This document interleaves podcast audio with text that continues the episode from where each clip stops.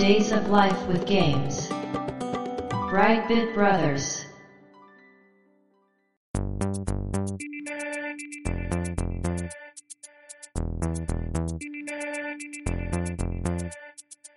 どうも、ワンピー川崎です。どうも、2P 長谷川です。この番組はかつてゲーム少年だったワンピー川崎と 2P 長谷川の二人がゲームにまつわる様々な話題で古きを訪ねて新しきを知る番組です。はい。ということで、ブライトビットブラザーズステージ152です。ありがとうございます。今回のテーマは R4 リッジレーサータイプ4はい。です。こちらはプレイステーションのゲームですね。はい。これもですね、ちょこちょこ名前出てたかなと思うんですが、いつか話したいと思っていたタイトルでですね、そうですね。4年目一発目のテーマが R4 ということでね、そうですね。まあ、4がかかっていると。そうそうそうそうそう。このタイミングでしょうとまた長谷川さんにね、数字合わせ大好きな長谷川さんからリクエストいただきまして、はい。話すことになりました。うん。で、オープニングでね、ゲームの概要説明をさっとしますと、はい。このゲームはですね、プレイステーションのゲームなんですが、うん。もともとナムコが1993年に業務用のアーケードゲームとして1作目を発売して、はいはい。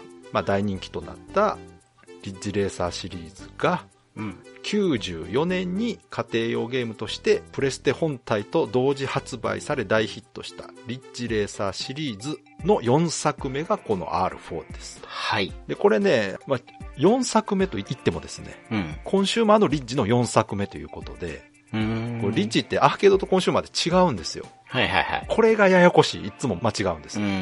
で、今回改めてちゃんと調べました。はい。コンシューマーは、リッジレーサー、リッジレーサーレボリューション、レイジレーサー R4 あーで4作。はい。これがアーケードになると、リッジレーサー、リッジレーサー2、レイブレーサー、ポケットレーサおーーというのが4作目になります。なるほどね。これがややこしい。これがいつもね思い出すときに、あれ？リッジってリッジ2、レイブ、うん。レイジ、あれ？ってなるんですよ。うんうんうんうん。はい。だからこれね、同じリッジシリーズといっても、コンシューマーとアーケードで全く違いますんで。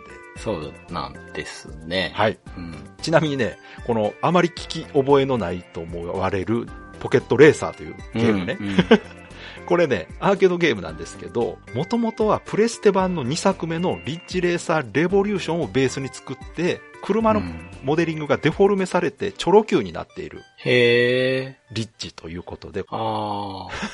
見たことないな。でしょ？ちょっと可愛い絵にして、うん。低年齢層にみたいなね。はい。で、まあこのリッチシリーズというかね、この特徴としては、まあ美麗なグラフィックと軽快な音楽、簡単な操作で感じられるスピード感とドリフトの爽快感をメインに作られているゲームでして、はいその中でもこの R4 っていうのは、今までのリッチ、レボリューション、レイジと大きく路線変更して、うん。美しいグラフィックと素晴らしい音楽は引き継ぎつつですね、うん。インターフェースとかゲーム全体のデザインを一新して、さらにレースゲームとしては珍しいストーリーモードをメインに据えた、リッジシリーズの中でも異色のタイトルになっているとうん。いうのがこの R4 っていうね、はい。ゲームなんですけども、詳しい内容は本編で話していきたいと思います。今回もよろしくお願いしますよ。ろしくお願いします。Days of Life with Games. Brightbit Brothers. まずゲーム内容としてはですね、まあレースゲームですよ。はい。そうですリッね。ジレーサーをご存知の方ならわかると思いますが、うん。レースゲームです。車を運転して、レースでいい成績を残して進んでいくというところは、まあ、レースゲームなんですけども、はい。グランプリモードというメインモードがあるんですが、はい。これがですね、プレイヤーが世界的なレースである、リアルレーシングルーツ99、うん。通称 RRR99。これトリプル R とかって読むのかな？これわかんないですけど。ねうんという大会に新人レーサーとして出場し優勝を目指すというのがこのグランプリモードとなってます。はい。まあ一人用のモードですね、これね。はいはいで、このレースはですね、日本とアメリカの2カ国開催で、日本は横浜と福岡。はい。アメリカはニューヨークやロサンゼルス4つの都市を舞台として、すべて行動を封鎖した特設コースで行われる、すごく大規模なレースという設定になってますね。この設定もね、すごくゲームにちゃんと落とし込まれてまして、はい。ちなみに出てくるコースは全部で8コースと。うん。まあ、これだけ聞くとね、ちょっと少ないなという気もすると思うんですが。で、このレースの内容はですね、一次予選が2レース、はい。二次予選が2レース、そして決勝4レースの合計8レースで構成されていて、うん。なのでコースも8コースあると。で、一次予選は3位以内、二次予選では2位以内、決勝では1位でゴールすることが通過条件となっているので、これを目指すんですが、まあ当然ながらゲーム進行に合わせて条件は厳しくなりますので、決勝まで行くとなかなか1位でゴールすることは難しいと。うん。さらにまあ失格となった場合もですね、3回までリトライができると。はい。この状態でリトライ回数がゼロで失格になるとゲームオーバーになります。うん。つまりですね、これコンティニュー回数に制限があるという、コンシューマーのゲームとしてはちょっと珍しい仕様になってますね。うん。普通はね、家庭用のゲームっていうのは何回もコンティニューできるのが当然なので、はい。ちょっと変わってるなと思いますね。まあこれはおそらくですけど、このゲーム内レースという中のルールとしてこういう風に設定されているともあるんですが、ゲームシステムとしてもこの方が都合がいいんですね、おそらくね。うん。実際繰り返し遊ぶならね、はっきり言ってやり直した方がいいんです、このゲーム。うん。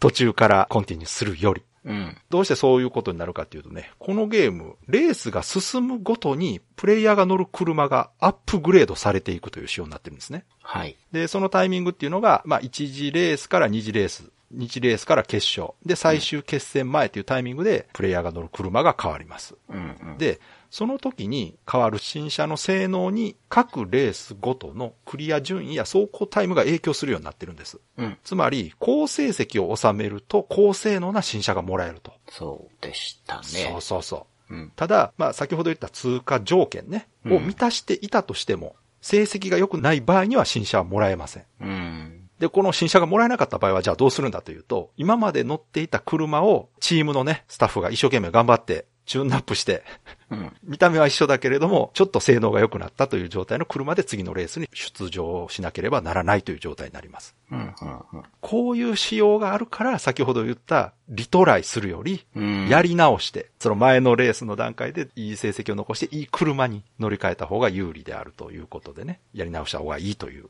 話をしたんですけども。そうですね。うん。でね、このレースゲームなのに自分が乗る車を自由に決められないというところも変わってるんですけど、うん。これはまあゲーム的な仕様というのもあるんですが、それと合わせてですね、ちゃんとこの車のレースという仕様っていうかね、レースっていう設定に合わせた非常によくできたシステムだなと思ってまして、要するにこのレースで結果を出さないと、うん。スポンサーがお金を出してくれないと。はい。そうです、だか、ら、いい車に乗り換えることができないんだよという、ちゃんとこう理由があるんですよね。うん。うん。だからそこも私結構好きなんですが、納得できるんですよね。そうですね。そうそうそう言われますよね。なんかそれっぽいこと。そうそうところがね、このゲーム、自分が、じゃあいい車、新車に乗って、うん性能がぐっと上がったと。じゃあもうこれぶっちぎりじゃないかと思うとですね、当然、自分のチームがいい車に乗り換えれば、周りのチームも新車を投入してくるとうん。いうことで、高成績を収めた方がゲームの難易度が上がるようになってます。ああ、そうか。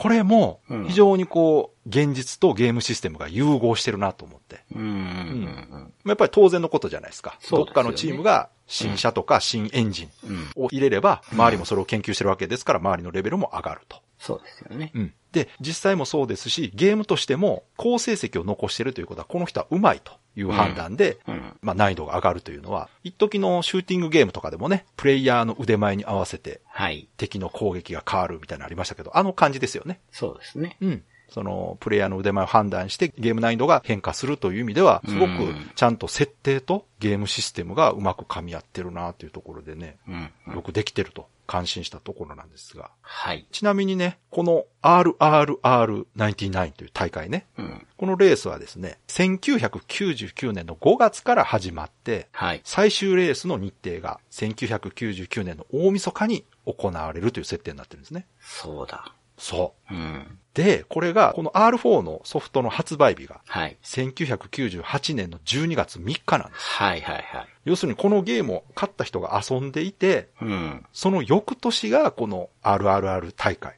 うん。のレースになっているというふうに、ちょっとこう近未来ね、そうですね。とリンクしているといん。うところも当時遊んでいて、ちょっとワクワクする設定だったんですね。確かに。うん。うん、まあでも決勝がうん。2000年になる瞬間みたいなね。そう。この辺も、まあいいで、すよね。多分作ってた人たちも、これやと思ったんでしょうね。うんうんうんうん。そうですね。うんミレニアムですからね。うんまあ、いろいろ2000年問題とかも話題になってたらいいですけど、アンゴルモアとかでも大忙しの時ですよ、これ。ね でも、その、この頃に、うんやっぱ作ってたから、出てくる発想かもしれないですね。そうですね2000年過ぎちゃったらちょっとこういう考えにはうんいかないのかなとだってもう思うし。2000年って本当我々が子供の時から言ったら未来ですからね。うんうん。だし、もう本当に節目ですもんね。そうですねごく。まあ、それで何があるんだっていそううそうこともわないんですけど。けじゃないけど、やっぱりこう、当時はね、やっぱ世界的にもこう、そわそわしてましたよね。うん、2000年。してました、してました。何か変わるわけじゃないけど、2000年が来るぞ、みたいなね。ううん。ん。まあそういう時代に出たゲームだと。はい。次がですね、もうちょっと詳しいゲーム内容の話なんですけども、はい。このグランプリモードをじゃあスタートすると、うん。まずですね、自分が所属するレースチームと車のメーカーを選びます。はい。で、レーシングチームね、自分が所属するチームは4つのチームから選んで、うん。うん。使用する車のメーカーは4つのメーカーから選びます。うん。で、これがね、実はね、ゲーム難易度の選択になっていると。そうですね。うん。レーシングチームが難易度選択になってまして、うん。メーカーが車の性能になっている。うん。うん。で、これをそれぞれ選ぶことで難易度が決まるんですけども、うん。表向き難易度設定とは言ってないんですね、これゲーム中では。そうですよね。言ってないです。その、各チームごとにストーリーがあるんですね、うんこのゲームね。うん。で、そのストーリーを見たときに、それっぽいことが書いてあるんですけども、決してその難易度とは書いてないんです。うん。うん。これがね、私すごくうまいなと思って、最初遊んだ時気づかなかったんですよ。そうですよね。うん。で、後でこれが難易度設定になってると分かった時に、うん。うまいなと思ったんですね。うん。これが、まあどういうことかっていうと、まあ一部の人にとってね、この難易度設定って、どうしてもこう、イージーを選ぶのに躊躇する人とかもいると思うんですよ。はいはいはい。なんか舐められてるというかね。うんうん。俺はもうそんなイージーなんてやらないよ。うん。人もいると思うんですよ。私もね、若い頃はね、ちっぽけなプライドがあったんでね。まあ最低でもノーマルを選択すると。はい難易度設定があるとね、イージーなんかやるかと。まずはでもノーマルからそうっていうね。そうそうそう。うん。うんまあ今はね、迷いなくイージー選ぶんですけど。もうその方がね、ストレスなく遊べるんで。で、面白かったらもう一回ね、ノーマルとかでやればいいし。なので、このね、R4 はね、この素晴らしい仕様のおかげで難易度を選んでる感じがしないので、私のちっぽけなプライドも傷つくことがないと。強調しますね。はい、いうことでね、素晴らしいなと。うん。まずチームが4つあると言いましたけど、このチームの内訳が、はい。フランスのマイクロマウスマッピー、通称 MMM というチームがあって、次が日本のチームで、パックレーシングクラブうん。というチーム、PRC っていうね、はい。チームがあります。で、イタリアのレーシングチーム、ソルバルー、うん。RTS というね、略称になってます。そしてアメリカのディグレーシングチーム、通称 DRT とはい。いうことで、この4つのチームが参戦していると。はい。ちなみにね、この日本のチームは、今回、今年の RRR が初参戦という設定になっております。はいはいはい。これも非常に熱い。い。うんうん。メーカーの方ですけども、はい。メーカーも4つありまして、各メーカーには11種類のマシンがあります。うん。で、公式にはですね、性能違い含めると全320種類の車が存在するということになっているんですが、はい。これ実はですね、同一車種をチューンナップしたものもすべて個別にカウントしての数ということで、うん。収録車種という意味では厳密にはね、うん4メーカー各11車種プラス1の全45種類というのが正しい数字です。へえ。まあ、確かに300もあったイメージはないなこれだから先ほど言ったいい成績が残せなかった時の同じ車のチューンナップされたものも含まれてます。はいはいなるほど。はい。なので、こんな数になってるんですうんが、11車種プラス1の1はこれ隠しです。うん。うん。各メーカーにね、1台ずつ実は隠しがあるんですけど、そこにプラスしてさらにもう一つ隠しがある。ああ、あれそかな？それでプラスはい1です。はい。うん。じゃあ、この320っていう数字がね、うん。うん。まあ、当時、やっぱ、水増ししすぎちゃうかと、一部のファンから言われてたようなんですけど、なるほど。これがね、まあ、ちょっと同情する、ちゃんとした理由がありまして、はい。1年前のね、うん1997年にあるゲームが発売されております。はい。グランツーリスモという、ああ、そうなんだ。グランツより後だったのか。後です、後です。超大ヒットしたレースゲームが発売されているわけですよ。うん。うんで、こちら。がですね、収録車種が約100台。はい。まあ、これはすごい数字だったわけです。うん。まそれに対抗したからこの数字を出してきたんじゃないかと、あ、ね。まことしやかに言われております。うん。で、またね、このグランツーリスモっていうのがですね、うん。リッジシリーズにとっては非常に手強いライバルでですね、そうですね。この収録台数以外にも実在するメーカーの実写が収録されていたりとか、うん。まあ、グラフィックが非常に美しかったりとか、うん。さらには今までにないほどリアルな車の挙動など、うん。本当に強力な、レースゲームとして強力な売りがたくさんあったので、おそらく当時ナムコとしてもこれは意識せざるを得なかったんじゃないでしょうかね。まあ、そうですようね。ん当時のグランツーリスモをご存知の方からしたら、まあ、相当な衝撃でしたから、これ。でしたね。うん。うん。革命ですよ、これ。うん。レースゲームは、あそこが、こう、一つの、なんていうかね、うん。分分分ステージを岐点ってわけじゃない。上げましたそうそうそうそう。はいうん。なんか、もう、そうでしたね。はい。だからその後にまあ、このリッジ4が出たということで、おそらくグランツーリスモが一作目が出た時には、R4 は開発されてたはずなんですよ。うん。だからそりゃ意識するでしょ、あれを見てしまったらね。まあ、そうですよね。ちなみにこの初代グランツーリスモはですね、日本国内で約200万本、は全世界で1000万本売り上げております。あ。なるほど。まあ、化け物ソフトです。うん。じゃあ、メーカーによる車種の違いは何かというと、デザインと性能が変わりますね。うん。で、最高速度とか加速とかマシンの細かい性能については実はメーカーによる差はほとんどないんですよ。同じグレードの車はどのメーカーも大体同じ性能。うん。なので、基本的に見た目で好きなメーカーを選べば問題ないんですが、うん。大きく違う性能が一つありまして、それがね、コーナーリングのタイプなんですよ。ああ、やっぱり。はい。うんうん。これが非常に重要で、ドリフトタイプとグリップタイプという二つのコーナーリングタイプが存在すると。うん。で、ドリフトタイプというのはね、アクセルをオフからオンにすると、うん外側に車体が滑り出すような動きをするはい。タイプ。そしてもう一つのグリップタイプというのは、アクセルをオフにすると、内側に切れ込むような動きをするタイプうん。という仕様になってまして、これがメーカーごとに違いがあると。うん。これはね、まあ、好みで選んでいただければいいんですが、多分ね、ドリフトタイプの方がちょっと早かったんちゃうかな、やっぱり。そうですね。まあ人にもよるんだろうけど。そうそうそうそう僕は頭のイメージがこうドリフトうんタイプみたいで。うんうんうん、なるほどグリップだとなんかこう動いてほしいなわかるわかるっていう動きをしてくれないので。うんこれ全く逆のね、性能なんで、これはもうはい実際走ってみて好みでね、そうですよね。選んでもらったらいいと思うんですが。うん。では具体的にその4つのメーカーの特徴をね、説明していきたいんですが、まず1つ目が、アージュソロというメーカーがありまして、これがフランスのメーカーで、流線形を主体としたコンパクトなフォルムが特徴のメーカーです。うん。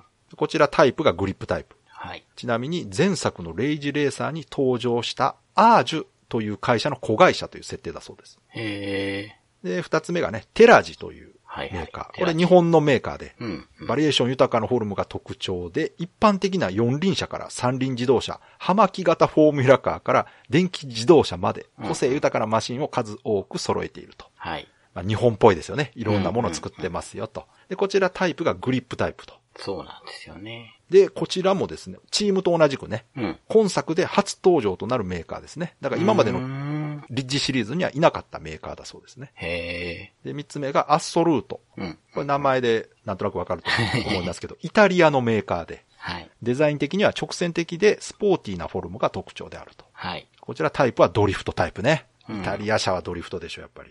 で、こちらも前作のレイジレーサーから継続して登場しているメーカーです。そして最後四つ目がリザードという会社。うんうん。これはアメリカのメーカーで、デザイン的にはダイナミックで迫力のあるフォルムが特徴となってます。タイプはもちろんドリフト。うん。前作レイジレーサーから継続しての登場なんですが、車の種類は全て一新されていると。以上4つのメーカーから1つを選んでグランプリを戦っていくというふうになっております。では、いよいよチームね、うん。レースチームの話をしていくんですが、はい。こちらですね、この R4 の最大の特徴であるストーリーが、うん。しっかりとしたストーリーが実は存在するレースゲームなんですね。はい。で、各4つのレースチームごとにそれぞれ全く違うストーリーがありまして、グランプリモードをクリアすることでエンディングを迎えてお話が完結するという展開になっておりますので、はい。ネタバレがあるかもしれません。うんうん。なので、聞きたくないという方はご注意ください。決定的なネタバレはしないつもりですが、まあエンディングの話もしたりしますので、うん。はい、気になる方は飛ばしていただくか、はい。プレイしてから聞いてくださいね。はい。で、まず最初のチームがマイクロマウスマッピー、通称 MMM というチームなんですけど、はい。こちらはね、難易度で言うとイージーのチームになります。はい。チームのモチーフは、もう名前からわかるように、マイクロマウス及びマッピうん。ー ですね。で国籍はね、フランスのチームです。うん。で、このチームは若干24歳の女性オーナー、はい。ソフィー・シュバリエが率いる異色のチームと。はいいう。ことになっていてですね、この女性オーナーはですね、レースについてはもう全くのど素人で、うん。さらにレースに関心もなくて、うん。結局レースに関わる作業は全て監督のドナルド・ルイスに任せっきりの状態であると。うん。しかもこの監督のね、ドナルドは以前別のチーム、DRT に所属していたと。うんライバルチームに所属してたんですね。はい。まあ、そこから引き抜いてきたのか移動してきたのかわかりませんが。で、この女性オーナーソフィーは、今回の RRR で優勝できないと、うん父親の決めた相手と結婚させられてしまうことになっているといううん。うん。設定があります。このあたりがちょっとドラマチックな展開になっていくところなんですが、チームの特徴としてはね、安定したスタッフの能力で、マシンの扱いやすさには定評があるチームで、はい。チューニングの方向性としては旋回性能を重視していて、うん。操作しやすいと。うん。ただその分、加速と速度で劣るというのが特徴のチームです。はい。まあだからイージーなんですね。操作しやすいと。うんうんでも速くないよと。うん。自分が遅いということは敵も遅くなるように設定されているので、うん。結果的に難易度が低くなるからイージーなんですね。そうですね。なるほど。うん。で、これ私、まあ最初、初めて遊んだ時にこのチームを選んだんですよ。順番から言ったら一番うんうん多分端にあったから。そうですね。その難易度設定とかを気にせずに選んだんですが、はい。この設定を知った時に、あ、なるほど、だから運転しやすいんだなと、うんうん。そうそうそう。自分で納得しまして。うんうん。そのイージーだからっていうよりは、ちゃんとその設定に基づいたうん。適切な操作感を感じましたね。この辺が本当うまいなと思って。そうですよね。その、一番端に据えてあるというか、まあ、要は、選んでくださいって言われた時、最初にそうそあるんですよね、マッピーがね。うんで、オーナー女性だし、う。うん、そうそうそう。じゃあ、ここからやろうかなっていう気にさせるんですよね。そうですただ、あれでゲームを一通り覚えてしまえばそうですいいわけなんで。そうなんです。うん、なんかすごく上手な作りですよね。本当これは私感心しましたね。うん。はい。で、次がですね、二つ目のチームがパックレーシングクラブ、通称 PRC というね、はいとこですけど、こちら難易度で言うとノーマルです。うんチームのモチーフは当然パックマン。うん。で、こちらはですね、今回初参戦のチームで、初参戦ですけども、スタッフの能力は非常に高くてですね、はいバランス型のマシンセッティングを得意としてます。うん。なので、チューニングは加速、最高速、旋回性能ともにバランス重視型となってまして、いかにもノーマルとうん。いうことですね。で、まあ、今回初参戦ということで、日本のチームですから、監督もちゃんと日本人です。うん。矢崎監督っていうのがね、うん。いるんですが、これがね、見た感じ、パッと見でも、頑固親父みたいな感じの見た目してまして、で、実際話しかけてくる口調もね、非常に口が悪いとうん。いうキャラなんですが、面倒見合い兄貴分なんですよ。で、この矢崎監督っていうのがね、13年前まで RTS のドライバーだったと。レーシングチームソルバルーね、うん。うん。のドライバーだったんですよ。だからよそのチームのね。はい。ところが、まあ、その時のチームメイトであり親友でもあったドライバーのジュリアーノ・ジルベルトという人がいたんですが、はいその、その人を、まあ、この矢崎のミスで事故死させてしまったという過去がありまして、まあ、その責任を負って一線から退いていたんですが、亡くなったジュリアーノがね、RRR の頂点に立ちたいとうん。いうことを言っていたのを思い出して、改めてこの舞台に戻ってきたというのが、まあ、ストーリーモードを進めると分かってくると。はい。いうストーリーになっております。非常にドラマチックでね。しかもね、まあ、我々日本人ですから、やっぱりこうん。のうん。日本のチームというとね、ここちょっと選びたいなとそうですね。いう気もします。まあ、これがだからノーマルに据えられてるのも非常に上手だなと。そうそうそう。はいで、しかもパックマンですからね。そうですね。モチーフがもう馴染みありますね。うん非常にね。うん。ここ最初っていう人もいるかもしれない、そうですね多いと思いますねうん。でそして三つ目が、レーシングチームソルバルー、通称 RTS。こちら難易度はハードになります。チームのモチーフは当然、ゼビウスですね。はい。これソルバルーはあの時期の名前です。はい。これデビュースって言わないとこがいいですよね。そうです。ね、そう、うんこれかっこよかったんです。だから私、ソルバルーかっけえと思って、名前が。うんで、国はイタリアのチームです。はい。で、こちらはですね、この RRR の最多優勝回数を誇る超エリートチームです。はい。王者ですね。うん。なので、戦闘力の高いマシンセッティングを得意としていてですね、チューニングでは加速、最高速を重視して、その分、旋回性能は弱くなっているとうん。いうのが特徴です。で、こちらはですね、オーナーと監督が一人で賄っているというか、延期ジルベルトというね、はい。68歳のおじいちゃんがやってます。うん。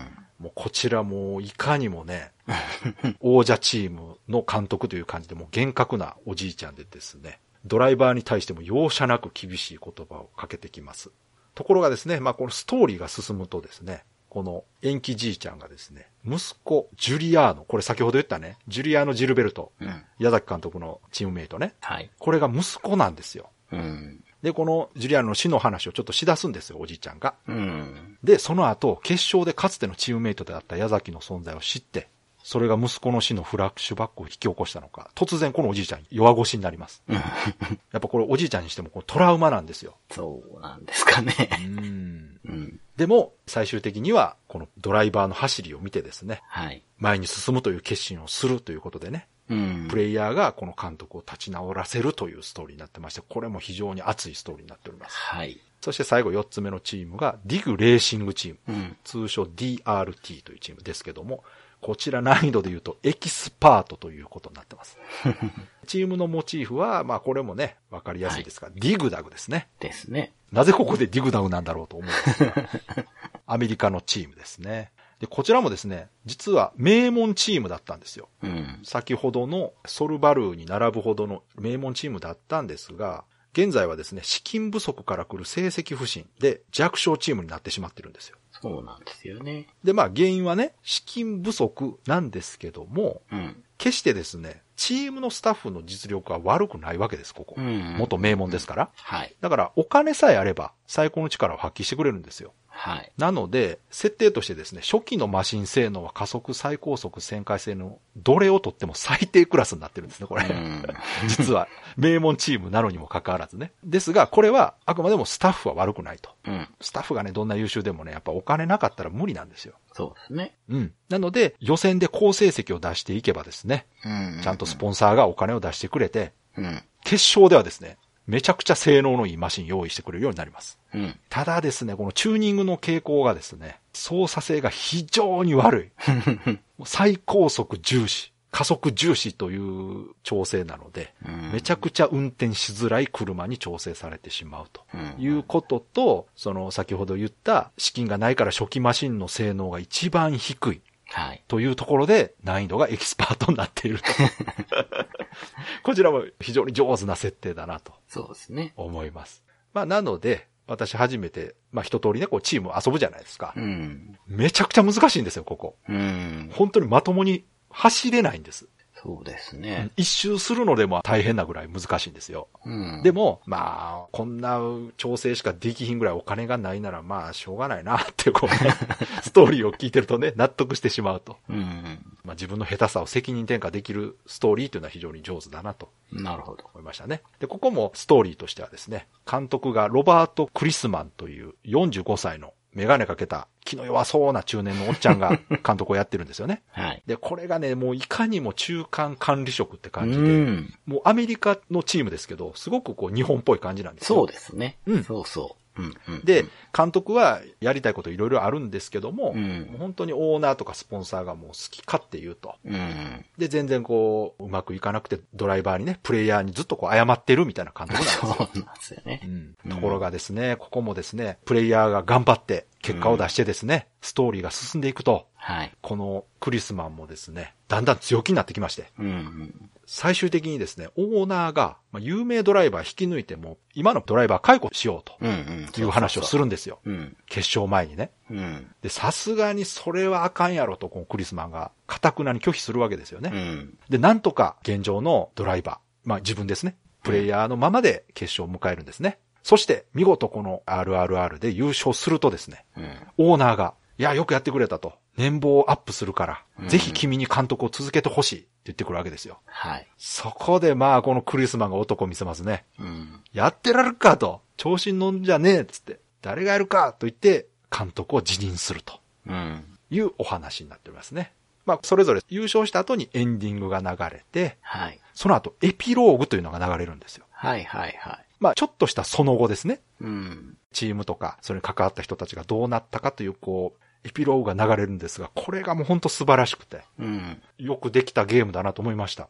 あと、その、今まで、まあ、4つのチーム紹介しましたけど、これ気づかれたと思いますけど、それぞれが絡んでるんですよ、これ全部ね。そうなんですよね。うん。うん。それぞれのチームに他のチームとの関係者がいたりとか、うん因縁があったりとか。うん。だから、一つのチーム遊んで次遊んだ時にちゃんとこう関連性があるんですよね。うん。全く別のチームを遊んではいるんですが、うん。ちゃんとしたこう、つながりを感じられるというか、一貫したチームの設定自体にストーリーが存在しているとうん。いうところも非常によくできた設定だなと思いましたね、これね。そうですね。なんかこう、全体の世界がだんだん見えてくるというかね。そうそうそうそう。うん。表だけ見てたらわからない裏の人間ドラマというのがね、溢れててですね。ただこう、一チーム一チームでちゃんと話は完成するので、そうそうそうそ全部見なきゃ、なんか保管できないとか、そういうことはう。そ全然ないうそうそうそんですよね。う。完全にね、お話自体は独立してるんですが、それぞれがところどころで繋がっているとうんいうところも非常に楽しくてですね、全チームクリアしたくなります。なりますね。で、これね、一個だけ私が一番好きなチームのストーリーを紹介したいんですが、はい。これネタバレです、完全にね。はい。マイクロマウスマッピーね。はいはい。ソフィーのとこ。あソフィーのとこの話が私一番好きなんですよ。はいはい。お父さんに言い名付けをもう決められてしまってるわけですよ、彼女はね。うんうんで、もうそいつと結婚しろと言われてて、お父さんに逆らえないし、もう自暴自棄になってても、チームの監督も適当にやっとるんですよ。うん。でもですね、レースが進んで、プレイヤーが結果を残していくごとにですね、うん。だんだん彼女もですね、レースに興味を持ち出すんですよ。はい。で、彼女からすると、もうこんな弱いチームが優勝なんてできるわけないわと思ってたところが、うん。一人のその新人ドライバーのおかげでどんどん勝っていくと。うん。で、こんな無名の彼が勝っていくなんてなんてすごいんだということで、そこでどんどんね、レースに見せられていってですね。で、このソフィーっていうキャラがどんなキャラかもう今まで大体わかると思うんですけど、うんもう典型的なお嬢様キャラなんですよ。うん。うん。わかりやすい世間知らずのお嬢様キャラでツンデレなんです、これ。ああ、そうか。で、そのツンデレキャラがね、プレイヤーが勝ち進んだら、レースに興味持ち出したりとかするとこも非常に可愛らしいんですよ。うん。で、優勝後にね、お嬢さんが話しかけてくるんですけども、やったわ、私たちついに優勝したのね、と。うん。恥ずかしいことだけど、このグランプリを通じて私ようやく少しだけ大人になれた気がするの。うん。お父様からも逃げ出さずにきちんと向き合ってみるわ。これからもこのチームのオーナーを続けたいから。うん。うん。なぜって、レースの本当の楽しさを知ってしまったからよ。うん。それから、意地悪で素敵なドライバーをずっと見届けたいから、これからもよろしくね。という会話をします。うん。言ってた。もうこの時点でもう完全にこれ、ときメモなんですね、これ。ほぼときメモなんです。ああ、そうっすか。この遠回しな言い方がおしゃれでしょ？なるほど。あで、これがまあエンディングなんですけど、この後、うんエピローグが流れますね。うん先ほど言った。うんその後です。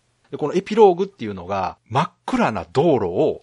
ヘッドライトで近くだけ照らして走っているというね、うん。シーンをバックに文字だけが出てくるとうん。いう感じの演出でね、見せるんですが、ここでですね、2000年1月1日のある新聞記事の文章が紹介されるという内容になってます。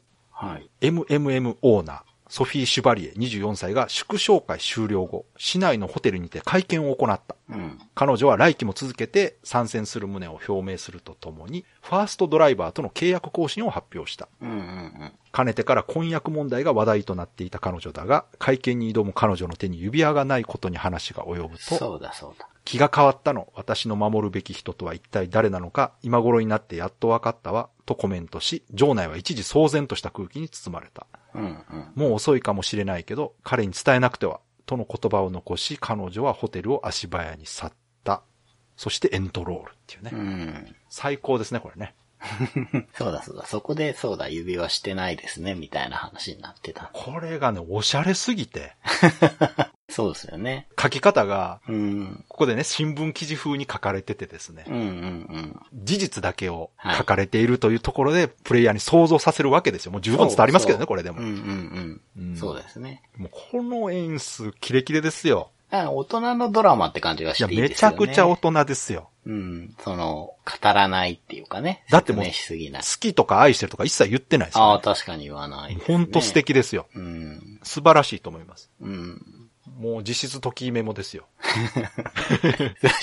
実質、よく伝説のオーバルとかですか？いいですね。あ、いいですね。いいんですか？伝説の試験員で。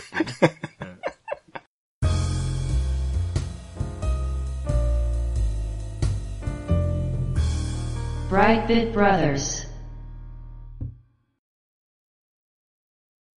とにかくね、この、こういう感じでですね、それぞれのストーリーが本当によくできてまして、そうですね。非常にその、コンパクトでね、テキスト量も多くないストーリーモードではあるんですが、そうそうそうです、うんあと、ボイスもないですよ。これ本当に文字だけですからね。そうなんですよ。で、一応、キャラクターのね、顔ウィンドウだけは出てくるんですけど、そうそうそう。うん。そ、そこパターンでもあるかな？うん。ソフィーって確か最終面っていうか、要は決勝の時だけ髪型違ったりしてそうです。たあのですね、ソフィー以外の人も、うん。例えばさっきのディグのね、DRT のね、クリスマンも、はいはい。最初冴えないおっさんですけど、後半もクラークケントみたいにキリッとした顔になってますから。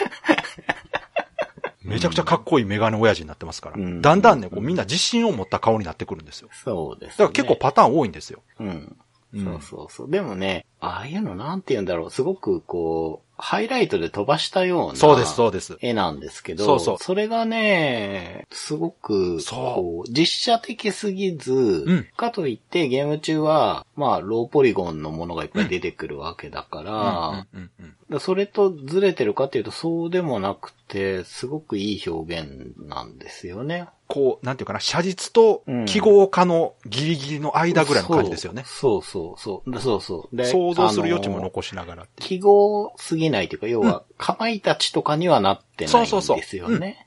もうちょっと温かみとか、人間味はちゃんとあるんですよ。表情の変化はすごく読み取れるんだけど、でも、写実じゃないんですよ。そうなんですよ。記号なんですよ。うん。あれすごくうまい。そこら辺のね、落としどころがほんと素晴らしくて。いいですよね。UI ともね、うんいやそう噛み合ってるというか、そこなんですよ。R4 ってうん UI もすごくおしゃれじゃないですか。そこですそこですはいそれとも全然外れてないね。うん。いい表現してるんですよね。そうそうそう。今の流れでいくと、まあ、次のグラフィックの話をしようかなと思うんですが、はい。まずですね、プレイステーションのレースゲームということで、当然 3D でね、表現されたゲームではあるんですが、3D のね、うん。3D グラフィックの陰影の表現にね、焼き付けって呼ばれる技術があるんですよ。ああ、はい、そうですね。でも、この R4 ではですね、グローシェーディングっていう技術を使ってるんですね。うん。まあこれちょっと専門的な話になりますけど、グローシェーディングっていうのは、物体の表面での光と色の変化をシミュレートする、まあコンピュータグラフィックスの技術の一つなんですよね。うん。で、焼き付けっていうのは、あらかじめ計算した色や陰影をテクスチャーにしてねうん、ポリゴンモデルに貼り付けているんです。はい。なので、まあ周りの環境が変化しようが、まあ例えば朝なったり夜なったりとかしてね、うん光の当たり方が変わったりとか、角度が変わろうが、うん。全く同じにしか見えないんです。はい。元々の絵がそうなってるだけですから。うん。ところが、このグローシェーディングっていうのはですね、周りの環境や見る角度によってリアルタイムに光と色が変化するようになってますので、現実にものを見ているのに近い見え方をしているからリアルなんですよ。うん。これを R4 では実装していると。うん。で、しかもこれを車だけではなくてですね、コース全体にも適用しているそうで、はい。画面全体のクオリティがね、これまでのリッチと比べても格段に良くなってます、やっぱり。そうですね。うん。リアルだし、うん。サイドもちょっと低いんだけど、うんうんうん。全体の空気感がありますよね。やっぱりその R4 はね、やっぱグローシェーディングのおかげだと思いますね。うんそこは本当にリアルに光が当たって変化してるというのを人間の目が捉えてますから、はい。自然にやっぱ感じるんですよね。グランツーリスモでプレイヤーに衝撃を与えたですね、疑似環境マッピングも実装してます。はい。これあの、詳しい方ご存知かもしれませんが、これをやるとですね、映り込みが発生すると。うん。それがもうあの、グランツーリスモをリアルと言わしめた技術の一つです、これ。そうですね。ね、フロントガラスのところにこう背景とか映り込んだらすげーってみんななったんですよ、あの当う時。ん。もうあれだけで本当にね、実写みたいでしたもんね。でしたね。うんうん頭二つ三つ抜けたなって抜けましたねありましたね。家庭用ゲーム機でこんなもの遊べるのっていうね、うん。衝撃でしたね、本当にね。うん。で、もちろんそれもね、R4 では搭載しまして、さらにね、テールランプの軌跡とか、はいはいはい。各種エフェクトも実装して、これはあの、グランツにはなかったんですよ、エフェクトって。うんうんあっちはあの、リアルに作るという方に特化してますから。そうですね。で、リッジシリーズは、ちょっとこう漫画的表現っていうのもやってますので、このテールランプの軌跡とかの実装で雰囲気の演出にも成功してですね、まあ初代プレイステーションとしては当時最先端と言えるハイクオリティなグラフィックを実現してます。うん。ただまあ、これにはね、デメリットもありまして、まあ非常にね、処理が重いんですよ。このグローシェーディングとか、このあたり、環境マッピングとかって。そうですよね。なので、フレームレートが最高で 30fps までしか出ない状態だったんですよね。うん。さらにはですね、状況によっては処理落ちもしてしまうとうん。いうことで、ここだけはまあしょうがなかったんですね。まあ、そうですね。まあまあこれはしょうがないゲームでそこをチョイスするって、なかなかこう、すごい決断をしてるんでしょうけどそうね。ですね。まあ個人的にはそんなには気にならなかったですけども、うんこの同時期の PC ゲームとか、うん。まあさらにこの約1年半後にね、もうプレス2が出る時期だったんですよ。はい。だから、そのあたりのグラフィックと比べてしまうと、どうしても見劣りはするんですが、うん。まあそれはもうプレイステーションっていうね、スペックのことを考えればまあ当然なんで、そうですよね。まあしょうがないかなと。プレステのゲームとして考えたらもう本当に限界近くまで能力引き出してるもう後期ですから。ゲームの一つですよね。はい。で、さらにですね、まああの、モデリングや背景なんかの 3D グラフィックもね、うん。当然素晴らしいんですけども、まあよりこの R4 を特徴づけているデザインといえば、長谷川さんがちらっとね、先ほど言いましたけど、インターフェース、はい。UI デザインですね。そうですね。この素晴らしさが抜きん出てますね。そうなんですよ。あの当時、うんそこに力を入れてるゲームって、うん。ほとんどなかったと思なうんですよ。いですね。ない。と思います。で、R4 でう、ん。もっとこう細かい特徴というか、細かいけど多分みんな記憶している特徴として、うん。キーカラーを決めてることなんですよね。ああ、そうですね。はい、はい。R4 って言ったら黄色のイメージが皆さんあると思うんですけど、そうですね。あれ徹底してるんですよね。してます。はい、はい、うはい。ん。で、その感覚って、うん僕は、ペルソナシリーズが引き継いだというか、あの、別そうですに R4 から引き継いだんじゃないんでしょうけど、うんうんやってるんですよね、ペルソナは。同じコンセプトを感じますね。うん、そうなんですよ。うん UI っていうのも、うん。こう見せるものの一つそうです、そうです。として、こう重要に扱っていくとか、うんうんそのキーカラーをシリーズごとにきっちり据えるとかね、うんやってて、R4 はもう本当に、そんなことしてるゲームなかったと思うので、ないですねあの時代は。だから、あの当時私は、その、具体的に説明はできなかったですけども、うん。なんかすごいことやってるんだろうなというのは感じてましたね。そうですね。だからうん僕が今言ったキーカラーとかっていう言葉っていうのも、当時は僕も知らなかった。うん。そんな。言葉を使ってなかったぐらいだったので、そうそうそう。今になって思えばね、本当に早い段階からやっていて、そうですね。で、やっぱりプレステっていうそのマシンスペックとしては限界がやっぱり見えているものうんの中で、こう、決まり事として、うん設計の段階でしっかりやっていけば、うん。できたものがピシッとこう、統一感を持つんだっていうことをそうね、ですね。やってる、それをこう、ゲームでやってるのってもう本当に一握りだったと思うので。いやー、なかったと思いますね。あうの、ん。あそこまで高次元に達成してるのはなかったと思いなかっます。たと思いはますよね。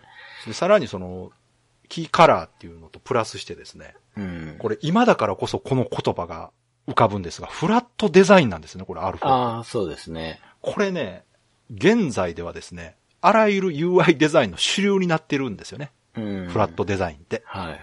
もうアプリから、はいゲームからフラットデザインだらけ。うん。最近知ってます？あの、メーカーロゴもどんどんフラットデザインになってる。ああ、なってますね。びっくりしますよね。あれ、うんあれはやりすぎやなと思って、特徴なくなってるやんってね。思いますけどね。うんで、まあ、このゲームのデザインで言うと分かりやすいのがですね、80年代のゲームのタイトルを見ていただけると、あれがフラットデザインの真逆です。うん。あの、飛び出してるようなやつね。あの、岩石が削られてできたようなね。あの、鉄のやつがこう前に飛び出してて、うん、うん、うん、うん。ね、タイトルになってるとか、あれがフラットデザインの対極です。そうですね。好きですけどね、あれは、ね。そうそうそうそう。うん。で、フラットデザインっていうのはもう今 iPhone とかね、うん。ああいうアプリとかでよく見るデザインですよね。ペタッとした感じのね。そうです。まあ、その代わり、こう、シルエットなり、そバランスなりっていうのの技術がちゃんと求められるっていうね。そうそうそうそうそうその書き込んでるっていう、その手数というか、その、まあ僕の表現になっちゃうけど、ん労働力で納得させに来ない。う。はい。はい。まあ引き算のデザインですよね。そうですね。うん。極力情報量は最小限にしつつ、はい。プレイヤーに伝わるようにとうん。いうデザインでですね。今では当たり前のこのフラットデザインをですね、うん。今から25年前に確かに。すでに実装していたっていうね。そうですね。これね、本当にね、当時見た時に、なんかわからんけど、なんやこのおしゃれなゲームって、そうそう。思ったんですよそうなんですよ。そうなんですよね、これが、だから iPhone が出た当時にみんなが Apple おしゃれって感じたこれですよう。ん確かに。この感じうん。皆さんがね、その iMac 見ておしゃれって感じたあの感じが、ね 私たちが R4 見て、なんちゅうおしゃれなゲームやと。確かに。うん、そうですね。うんその、だから、iMac とかが出てたから、うんうんそういうデザインは世に出てたけど、いち早くゲームに持ってきたんでしょうね。。そうですすね。うん。そうですね。これだけ高次元にゲームに落とし込めているというのは、今でも少ないと思いますね。ですよ、ね。今でもううんん。その、やっぱ、どうしてもね、うん。マシンパワーがうんうん。あんまりないってなると、その中で、こう、こんなに書き込んでるんだよっていうのは、うんうん。誰にでも伝わりやすいやり方そうですね。なので、はい。そっちにね、向かっているものが多かった中そうですそうでで、す。うん。このデザインをやるっていうのはすごいし、うん。R4 で突然変異じゃない。そう、突然、本当そ。れまで、リッチシリーズっていうのは、そういうのをやろうとしてたっていう気配があったんだったら、うんうん。まあその延長線かなと思いますけど、うんないです R4 で突然 なっている感じがするんですよね。そうですね。。で、ゲーム画面はね、はい。ゲーム中の画面自体は全然フラットじゃないんですよ。その、うんうんどっちかというと写実的ですよ。リアルな車がリアルな背景を走っていると。うんうんうん。あくまでも UI デザインの部分でうんそちらに特化しているということでうん。でですね、こちらですね、開発者の方がインタビューではい。R4 からナムコのグラフィックスタイルが変わったとか、うんうんいやいや、ゲーム業界の UI 自体がうん R4 から変わったんだと。うん。まあ、ゲームとしてのグラフィックデザインに変革を起こした作品だったと。うん後に開発者の方が言われてるみたいですね。はあ。まあ、これは大げさじゃないと思います。私本当に多分相当影響あったんじゃないかなと。そうですね。はい。うん。で、まあね、うん今回は話しませんが、この後、ナムコから発売されたエースコンバット3も、うん。その影響を受けてですね、そうですね。本当に今までのエースコンバット何だったんだっていうぐらい、全く別物で、あれもエースの中の突然変異ですいやもう。私、だからエースコンバット3もいつかね、話そうと思ってますんで。うん。最後に、まあ、サウンド。はい。こちらの話もしておかないと、これ、リッジを語る上でね、外せないですから。はい。リッジシリーズってね、BGM も非常に評価が高くてですね、はい。ファンの間でもこの R4 はですね、シリーズ屈指のハイクオリティな BGM と言われてまして、どの曲も非常に人気が高いです。うん。で、サウンドも、まあ、先ほどのデザインと同じく、これまでのリッジサウンドから大きく路線変更してですね、落ち着いた雰囲気のドラムンベースとかね、はいディープハウスとかアシッドジャズと言われるうん。音楽がメインになっていてですね、当時、まあ最先端でスタイリッシュで落ち着きのあるクラブミュージックを全面的に取り入れていてですね、うん。まあ非常におしゃれで大人な雰囲気になっているとうん。いう感じだったんです。だから今までのリッジってこうノリノリのディスコミュージック的なね、デジタルサウンドなイメージがあったんですが、R4 はなんかこう、おしゃれなカフェで、カフェとかおしゃれなクラブか、そうですね。ワイワイ踊ってるようなクラブじゃないとこね。はいはいはい。うん。静かなクラブでかかってるおしゃれな音楽うん。という雰囲気でもうこれがたまらなかったんですよ。かっこいいですよね。めちゃくちゃかっこいい。うん。このゲームの発売1年後にね、うん。サントラが発売されてるんですけうん。ども、うん。もちろん購入したんですよ。うん。もう1年遅いですけどね、これもすぐ出してほしかったんですけど 確かに。。うん。で、まあ買ってね、もう聞きまくってたんですが、このサントラもね、かなり人気がありまして、はい。一度再販されたんですけど、それまでね、しばらくプレミア化してたらしいんですよ。ああ、そうなんだ。うんあの、最初に出したの以降手に入らなかったみたいで。うーん。で、4年前の2019年にですね、うん。うん。突然発表されたはい。R4 ザ20周年アニバーサリーサウンズうん。というアルバムが出まして、うん。タイトル通りですね、R4 の20周年記念 CD として完全限定版として発売されたんです。はい。で、これ CD2 枚組で、うん。最初に発売されたオリジナルのサントラと、うん。このオリジナル BGM を新たにリマスターして高音質に仕上げて、うんさらに大人気サウンドクリエイターたちによるリミックスアレンジ楽曲が収録されている。というアルバムだったんです。うん。はい、まあこちらももう出るよっていう発表があった時に即予約してほ買いました。う。うん。これもびっくりした。あ、20周年かとは思ったんですが、突然やなと思って。ただ、これについてるオリジナルサントラっていうのはね、うん当時持ってなかった人からすると非常にね、嬉しいものだと思いますので。そうですね。で、これうん調べたら現時点で、やっぱりちょっとプレミアついてますね。ああ。限定販売なんで、そうです、ね。数そんな出てないみたい。うんいやー、曲もいいですよ、ね。めちゃくちゃいいですあの、今回話すから、うん久々に遊んだんですけど、おうおうすごい下手になってたんですけど、あの、当時僕めちゃくちゃやり込んだんで、はいはい。そのプラス1のうん。隠しの車出したりとか、マジで？全部出しましたよ。うわ、すげえ。それはすごいわ。全チーム、あ、すごいすごい。全メーカー、もう全部やりあ、ましたし。マジで？それはすごいわ。私、それはできなかったんですよ。あ、僕できましたね。で、車体になんか、ステッカーあ、そうそう。作って貼れるじゃないですか。うんうん最後の方やることなくなって、うんもうずっとドット打ってましたよ。さすが。そう、遊び尽くせるんですよ。そうなんこのゲーム、あの、ステッカー作るモードついてるんですよね。そうそうそうそうそこれすごいよな。しかもね、2P 側にね、う。うん。2P 側のコントロール端子にマウスつけたらマウス使えるんですよ。ああ、そう、それね、知らなくて、当時マジか。ポチポチポチポチやってましたよ。まあまあ。いやそうそう、そういう、そう、モードもあるんですけど、うんうんうんかなり遊び尽くしてて、うんうん。久しぶりにやったらすごい下手になってましたけど、僕はあの、テラジの車のデザインがなるほど。面白くて好きなんですけど、うんうんうんやっぱ久々にテラジ乗ったらすごい扱いづらくて、そうか。こんなかと思ったけど、やっぱりあの曲で走ってるだけでね、わかる楽しいんですよね。わかるそれが曲のタイミングでコース覚えてるでしょ？ああ、そうそう、そうなりこますね。の曲のこの部。分の時はこのカーブ来てるとかね。うん、うん。うん。大体分かってくるんだ。なんです。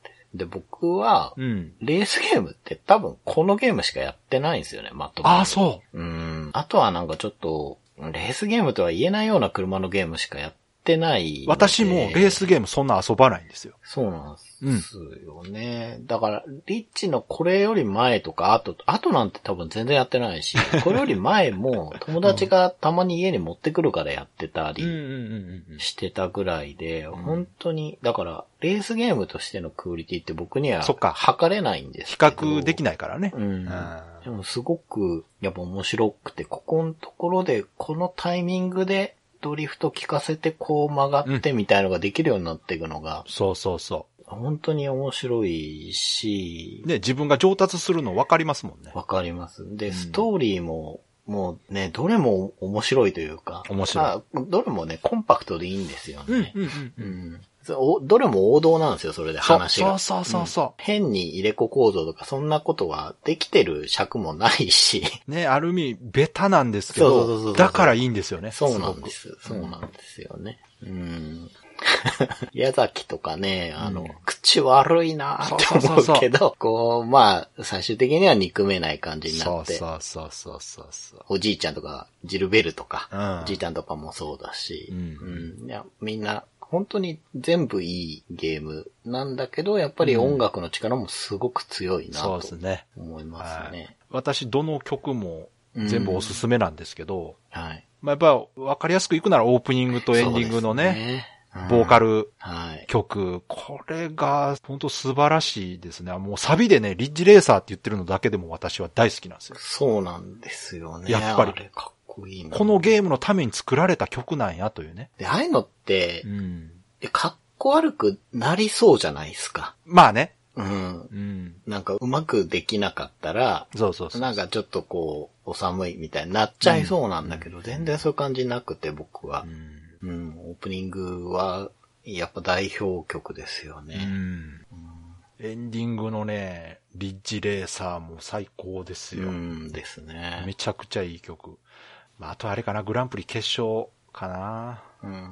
ムービーインサークルズっていう、もうずっとぐるぐる回るだけの決勝コースあるでしょ。うんうんあそこでかかる曲。はいはい。もうあれ最高。うん。アドレナリン出まくってますもん、わかります。オーバルコースずーっと走って、うん。もう最後1位で自分が独走して最後ゴールして花火ドーンって上がれちゃう。そうそうそう。花火上がり最ました、ね。高ですよ。で、あの後、ゴールしたら英語でバーってこう、DJ の人が叩いてくれるじゃないですか。うんうんうんあれとか最高です。うん。すごい。もうあの、ナムコのね、その、エースシリーズとかもそうなんですけど、褒めてくれるじゃないですか、プレイヤーはいはいあの感じがあるんですよね、この R4 にあーすごく持ち上げてくれるんですよ、ストーリーモードでも。うんうん。なんてすごいドライバーだって、本当信じられないよとかね。うん。あれがね、いいんですよ。うん。いやー、あれね。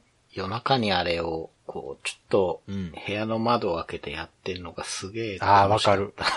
なんかこう空気がちょっと冷たい感じの中でやるのがすごい楽しかったな。ゲーム中のステージ自体もね、はい。朝、昼、夜みたいな感じでね、うーん。時間が流れてるんですね。で、夜の街走るシーンとかもすごく夜景綺麗ですし、空港の横走ると。夕方ありましたよ、ね。あるあるあれすごい綺麗なんだよな。そうそう。で、夜になるとテールランプの残像がね、より綺麗になって、でそう。リプレイとかもね、私見てましたよ。うん。すごいかっこいいから。うんまあね、あれはレースゲームにはつきもんなんでしょうけど、やっぱり自分がうまくできたのを違うカメラで見れるのはそうそうそう楽しいですよねう。ん。やっぱりその、リッジの特徴のドリフトっていうのが、うんうんうん。テールランプの残像と相性いいんですよね。ですね。うんそうですね。ラインがこう見えるんですよね。ドリフトのラインうんが。うん。めちゃくちゃかっこよくて。うん。うんあれも技術的には結構めんどくさいことやってるんじゃないかなと思うんですけど。はい。まあ、ということでね、R4 っていうのはそのゲーム全体に感じられるセンスというのが本当抜群でですね、うん。ゲームが起動してからエンディングまでありとあらゆるところに散りばめられた演出や映像、うん。これのセンスがね、素晴らしすぎるんですよ。うん。まあ、当時でも話題だったその、オープニングムービーね。まあ、これはもはいうレンダリングしてあるから綺麗な当然ですけど、うん。その後のゲーム中のね、レース前のコース説明の演出とか、うん。画面が切り替わる時の演出ね。うん。あの、スクエアパッド抜いてそこにバッテンが入ってこう切り替わるとか。うんうん。まあ本当にね、すごいんですよ。隙がないというか。うん。すべてのこうシーンが全部繋がってる感じがするんですよね。ああ、そういう感じありますよね。うんまあこれあの、前、原編の時にもちょっと話したけど、なんかそういう感じなんですよね。うん、始まってからずっと繋がってる。確かに。うん。まあなのでね、これ本当 R4 は遊んでるだけで自分までおしゃれになった感じが。うん。うん。おしゃれレベルがアップした感じのするゲームですはい。ん。でね、最後にね、ゲーム以外の部分の話なんですけど、はい。周辺機器っていうのがあってね、はいはいはい。ジョグコンっていうのがね、はい。あったんですけど、ご存知ですかね、これね。どう、どのくらい知名度あるんですかね僕は知あってますけのど。ー一応別売りもあったんですが、うん。発売時にはソフト同梱版、うん、そうですジ。ョグコン同梱版っていうのがありましたので、うん、うん。当時買った方覚えてる方もいるんじゃないですかね。あこのジョグコンっていうのは何かというとですね、ナムコが独自に開発したもので、あ。はい。R4 完全対応。うん。まあ言うたら R4 専用コントローラーってところほぼ。ですよねうん。一応他にも使えるらしいんですけど。うん。で、どんなもんかっていうとね、プレステのコントローラーのね、うん真ん中にでっかいジョグダイヤルがついてる。そうです。これジョグダイヤルがもう分からへんかな、今の。ジョグダイ。うん。昔ね、ビデオのリモコンについてたんですけどね、ジョグダイヤルってあ。の、金庫のガリガリ回すやつ。金庫ってもう今金庫もそんな金庫ないよ、そうか長谷川さ ん。そうなの。うん、そうそう。とりあえずもう、ジョグダイヤルと言われるのがついてるんですよね。で。さらにあの、プレステのコントローラーの両サイドのグリップもちょっと長いんですよ。ああ、長いですよ普通のよ。そう。だから持ちやすい、グリップ力高いとうん。うん。いう感じで、見た目も結構違うんですが、うん一番のポイントがこのジョグダイヤルでですね。ですね。これがハンドルなんですね。うん。そうそうそうそで、フォースフィードバック機能というのがついてまして、う。うん。これどういうものかというとですね、実際の運転でハンドル操作から感じ取ることができる力をはい再現するためのものです。はい。つまりハンドルの重さ、抵抗感を体感させるうん。うん。うん。機能であると。これね、言葉ではわかんないかもしれないですけど、モーターが入ってまして、う。うん。負荷がかかるんです。だから、ハンドル切る時の重さが伝わるはい。ということで、これ、私、ジョグコン同梱版買って、う。もうん最初からジョグコンでずっと遊んでるんで、うん。めちゃくちゃ遊びやすいし、もうこれがないと遊べないって感じになってるんですが、今今回調べてみるとですね、非常に評判が悪いと。私からしたらめちゃくちゃ意外で、うん。嘘やんとか思ったんですけど、なんかもう操作しづらくて、まっすぐ走ることすら難しいわって言われてるらしくて。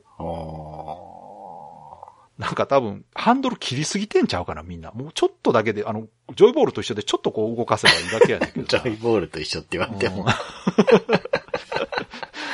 あれは、あれですか？親指でちょいちょい動かしてるんですか？そう、こ。れね、持ち方がわからんってみんな言うんですよ。まあそうでしょうね。そうそう。両方のグリップを両手で握って、親指で真ん中のジョグコンを挟むように持つんです。う。うん。で、アクセルは人差し指で R トリガーかなうん。うんで、アクセルなんですよう。ん。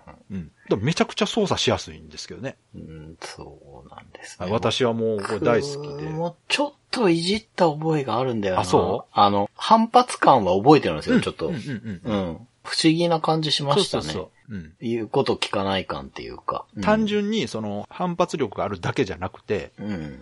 そのコーナーとかでうん。ドリフトをしてる時にうん。抵抗力がなくなることも再現してるんですよ。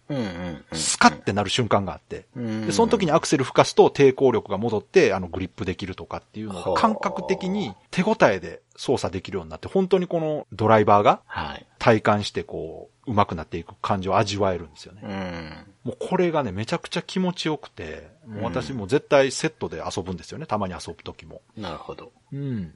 なのでね、これ、まあ今手に入れるの難しいかもしれないですけど、うん。もし機会があればね、一度触ってほしい。まあ多分最初にやった人は 難しいって言うかな。まあ、ガジェット好きの人はちょっと面白いんじゃないですか。あれ、うん電池が入ってないのすごいですよね。そうです。プレステからの電本体そう。そうそうそう。そうなんですよ。電力だけであれやってんのは当。すごい、あんなことできるんですね。で、それを、うん。まあ、エレメカとか作ってる会社だけど、そうそうそう。ソフトメーカーが出してくるっていう。いやいやてか、そこも好きなんですよ。結構そういうの作ってたじゃないですか。。私ね、そこも好きだったんです。ネジコンとかね。そうそうそう、ネジコンね。そうそう。どっちかというとね、R4 はネジコンでやってる人の方が多い。で、実際にネジコンでやると早いんですって。でも、ネジコンって、うん。手首を痛めるからずっと遊べないって言われてあれやっぱそうなん。私ね、実はネジコン使ったことないから。僕ちょっとありますね。うん。そう、あー、あれ確かに痛めそうやな。そうなんですよ。ねじりますもんね、ほんとそう。あの、なんていうかな、ゲームに夢中になると、うん。自分の普段使わない手首の使い方でも熱中するから。妙に、こう、疲れるというかうん痛くなったりするんですよね。うんでもそういうの作ったり、あと、つまみ状のコントローラーとかもナムコ出してたから、あー、はいはいはうん、まい。いいですよね、なあ、んか。ゲームバブルだったっていうことも、ちょっと思い出されるし、でもこのジョグコンに関してはね、私そのナムコの R4 に対する本気度が伺えたんですよね。ですね。うん。悲しいかな R4 と、うんあと、5ぐらいそうそうそうそうあとなんかパックマンのなんかね、本当一部にしか対応してないっていうね。3つ4つなんですかね。僕が確認できたのだと3つだけでしたね、対応は。そこはちょっとね、残念でしたね。まあ一応他のゲームも遊べるんですよ。その普通に丸×四角三角ついてるから。うんうん。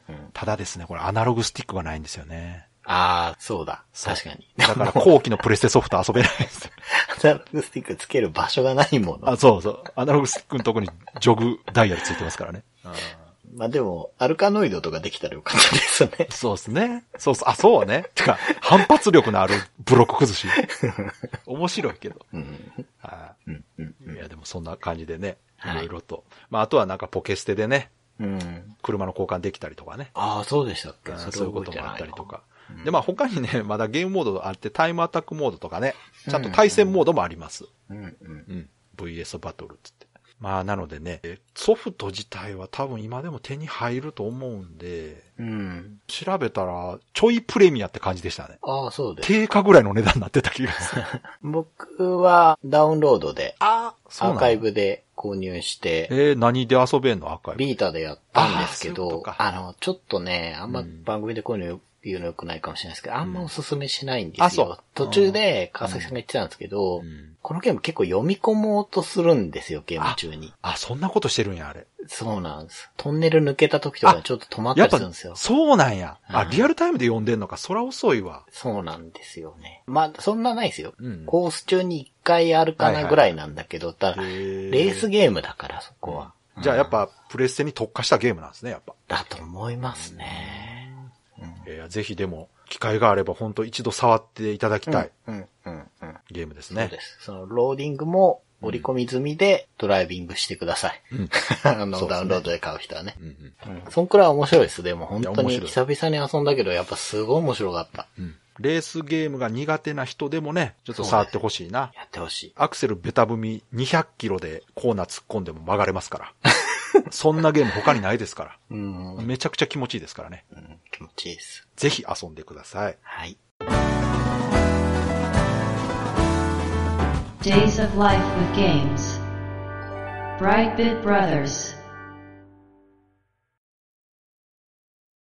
では、そろそろエンディングなんですけども、はい。今回はですね、収録時間が押しておりまして。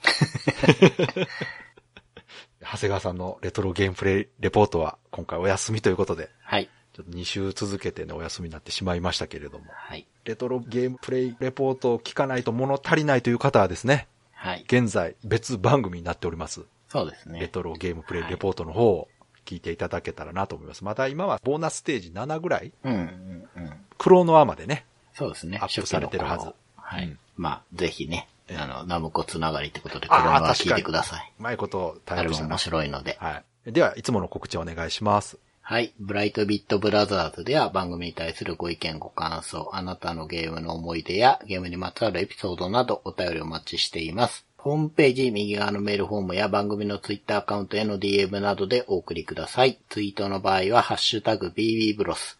BB がアルファベットでブロスがカタカナをつけていただけると見つけやすくて助かります。よかったら番組ツイッターアカウントフォローしてください。よろしくお願いします。よろしくお願いします。ということで、今回は R4 リッジレーサータイプ4でした。はい。いやー、うんまあこれね、私ために貯めてたタイトルだったんですが、ですね。まあ長谷川さんもね、好きなタイトルということで、いこれぐつかやろうと。らいしか車のゲームやんないですから。